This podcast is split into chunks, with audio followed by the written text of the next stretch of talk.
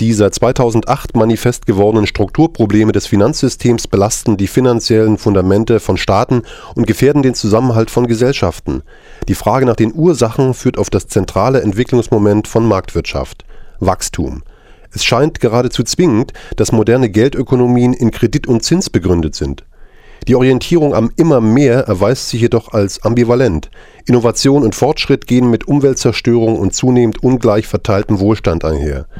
In welche Richtung sollten wirtschaftliche Prozesse gesteuert werden, um Überfluss und Mangel, Übernutzung der Erde und Rohstoffknappheit zu begegnen?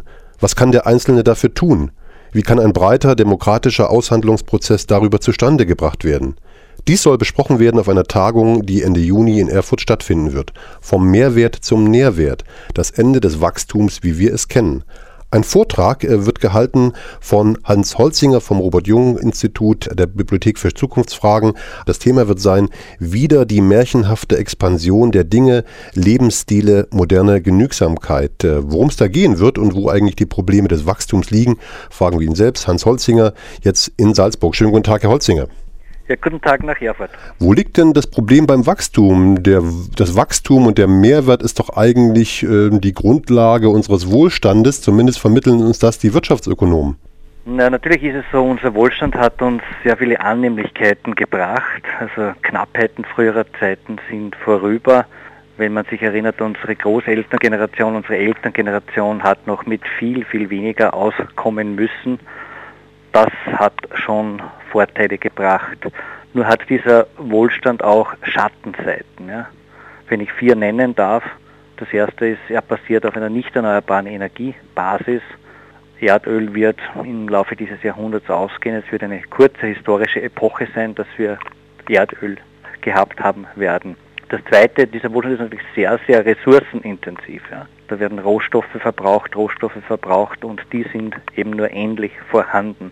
Ein drittes, das wird meist übersehen, im Grunde ist der Wohlstand auch erkauft mit dem Leid von Menschen in anderen Erdteilen. Die Großteil der Industrieprodukte wird ja von denen produziert zu Billigstlöhnen, oft unter ausbeuterischen Bedingungen. Und das vierte, und dass dieser Wohlstand auch sozialen Stress bei uns erzeugt. Das sind jetzt vier Punkte, wo man wahrscheinlich schon Stunden drüber reden könnte. Bleiben wir mal bei dem Wohlstand auf Kosten äh, derjenigen, die den Wohlstand eben nicht haben. Früher hat man gesagt, der dritten Welt. Jetzt könnte man sagen, die verlängerte Werkbank von Amerika und Europa. Äh, aber zunehmend haben wir doch die Entwicklung, dass äh, gerade in China und in anderen Schwellenländern, die alle auch nach diesem Wohlstand streben und genauso leben wollen wie wir. Ist das nicht auch ein Teil des Problems? Zum einen ja, zum anderen nein wer sollte sagen, die sollen nicht so leben wollen wie wir.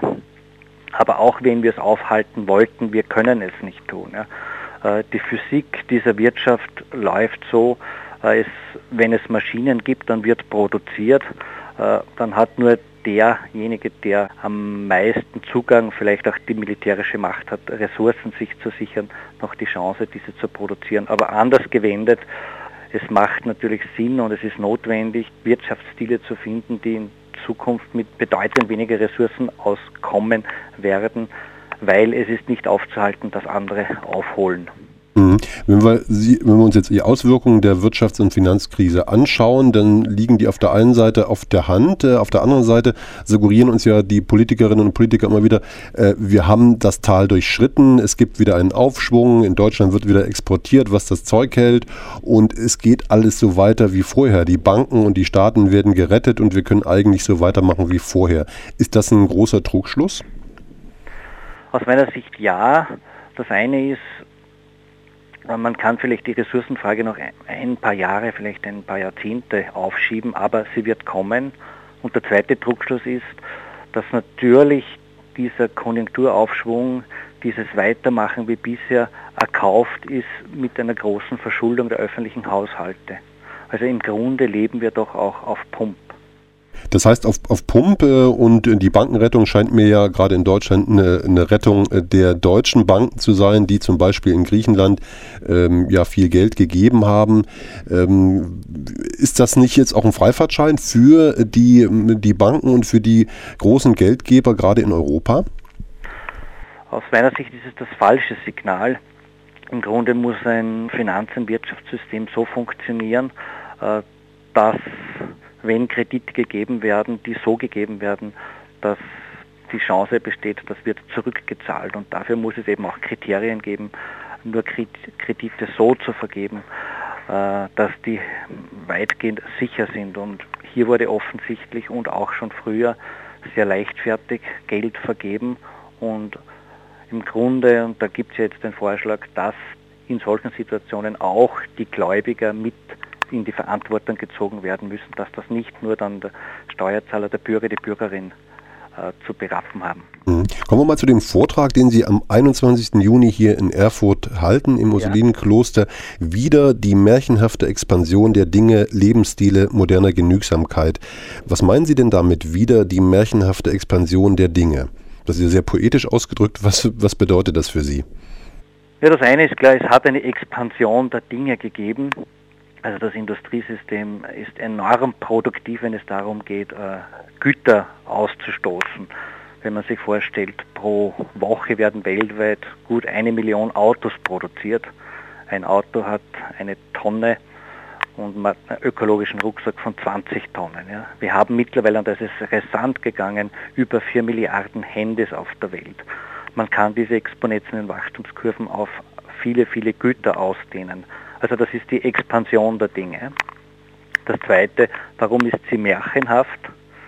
Zum einen scheint es, als gäbe es wirklich das Schlaraffenland, wir können uns immer mehr produzieren, aber märchenhaft auch im ironischen Sinne, ob uns diese Anhäufung von Gütern wirklich sozusagen auch dann den Wohlstand, Lebenszufriedenheit gebracht hat, das bezweifle ich in meinem Vortrag. Ja. Mhm. Nun wollen wir dem Vortrag nicht vorgreifen, aber ähm, was bedeutet denn für Sie äh, moderne Genügsamkeit? Ist das äh, verbunden mit einer Erhöhung der Lebensqualität, zum Beispiel mehr Zeit auch, die man dann hat? Äh, falsch. Äh, ich glaube, Sozial Sozialromantik wäre irgendwie fehl am Blatt.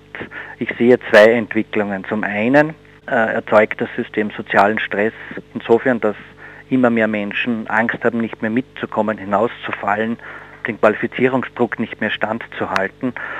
Neben Arbeitslosen gibt es auch leider immer mehr Menschen, die trotz Arbeit sehr schlecht von dem leben können. Was sagen, Working Poor gibt es mittlerweile auch in Europa.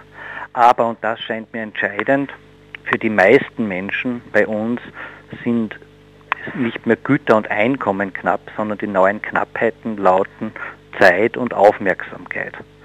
Das heißt, das ist zugleich auch die Chance, wenn Zeit knapp ist, dann braucht es eine andere Politik als die bisher betriebene, zum Beispiel bezogen auf den Bereich Arbeit. Wenn das Einkommen reicht, aber die Zeit knapp ist, dann macht es mehr Sinn, äh, Produktivitätsfortschritte in Form von Zeitguthaben, sei es durch Verkürzung der Arbeitszeit, durch beweglichere Arbeitszeitmodelle, durch Wunscharbeitszeitmodelle, durch Auszeiten für Bildung, größere Karenzen für Bereich Pflege und so weiter. Sagen, ist, ist das jetzt Fortschritt in Form von Zeit weiterzugeben. Hm. Ist das jetzt bezogen auf die Festung Europa, auf die Insel der noch Glückseligen äh, oder ist das auch bezogen auf den Rest der Welt? Denn ich kann mir nicht vorstellen, dass wir dann genügsam werden, unsere Produktivität zurückfahren und im Rest der Welt wird äh, ja äh, der geht der sogenannte Fortschritt weiter und die Produktivität und auch der Konsum? Naja, es ist schon noch umgekehrt. Sozusagen. Also wir in den OECD-Staaten, in den reichen Ländern haben bedeutend viel mehr Wohlstand materiell gesehen als zum Beispiel jetzt auch äh, China. Ja. Und wenn man hier die Wachstumsfrage anschaut, 2% Wachstum in einer hochentwickelten Ökonomie bei uns ist bedeutend mehr als etwa 5 oder auch 10% Wachstum in einer wenig entwickelten Ökonomie. Ja. Äh, das heißt, Genügsamkeit, auch Ressourcenschonung steht als erstes bei uns an und in einem zweiten Schritt natürlich auch in den Ländern, die jetzt aufholen. Ne? Mhm. Wir können jetzt schön drüber reden, das ist ja alles ganz gut und schön, aber äh, wer ist denn jetzt am Zug? Äh, muss die Politik die Rahmenbedingungen schaffen oder können wir als Bürger und Bürger außerparlamentarisch auch was tun? Wer sollte denn da anfangen? Ich denke, es ist beides äh, jeder Bürger, jede Bürgerin kann für sich schauen, ja, äh, bezogen auf materielle Dinge. Wenn es genug ist, dann steht jetzt etwas anderes an. Ja. komme ich mit weniger Einkommen aus, komme ich mit weniger Arbeitszeit aus. Ja. Das ist aber sozusagen nur der eine Teil. Und der andere sind, dass die Politik neue Rahmenbedingungen setzt. Das wäre etwa, dass man das Bild einer Wunscharbeitszeit hat und jene, die zum Beispiel 30 Stunden arbeiten, materiell äh, Anreize bekommen, äh, dass sie hier bevorzugt werden. Ja. Dass Unternehmen, die sagen, wir reduzieren die Arbeitszeit, äh, Anreize bekommen und, nicht, wie es derzeit jetzt eher ist, dass man benachteiligt ist, zum Beispiel ist es kaum möglich, in Teilzeit Karriere zu machen. Ja. Wie wird denn der Workshop laufen? Sie werden einen Vortrag halten, kann man dann auch ähm, diskutieren, ihn Fragen stellen und äh, mitarbeiten? Das kann man nicht nur, sondern das soll man, weil auch das, was ich vermitteln werde, ist meine Sichtweise, aber das geht ums Gespräch, ums Aushandeln. Man, worauf ich im Vortrag hinaus äh, will, ist, dass es entscheidend ist, dass wir uns neue Bilder von Wohlstand entwickeln. Also ich schlüssele Wohlstand in acht Dimensionen auf. Es geht um einen Güterwohlstand neu, um Dinge die wir wirklich brauchen, Güter, mit denen wir Freund werden können, äh, Güter, die lange halten. Das zweite haben wir schon besprochen, Zeitwohlstand, Zeit zu haben für alle Dinge, die einem wichtig sind. Ein drittes, ich nenne es Raumwohlstand, spielt ein, für Lebensqualität eine große Rolle, ob sich Menschen dort, wo sie wohnen, wie sie wohnen, äh, in welchen Städten sie leben, äh, wenn das hier sozusagen attraktiv gestaltet ist, dann erhöht das die Lebenszufriedenheit. Ja. Äh, also eine vierte Dimension wäre Beziehungswohlstand.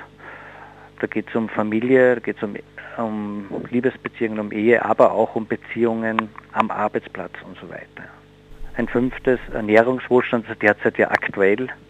Das wäre ein eigenes Thema, wie wir uns in Zukunft ernähren werden. Ja.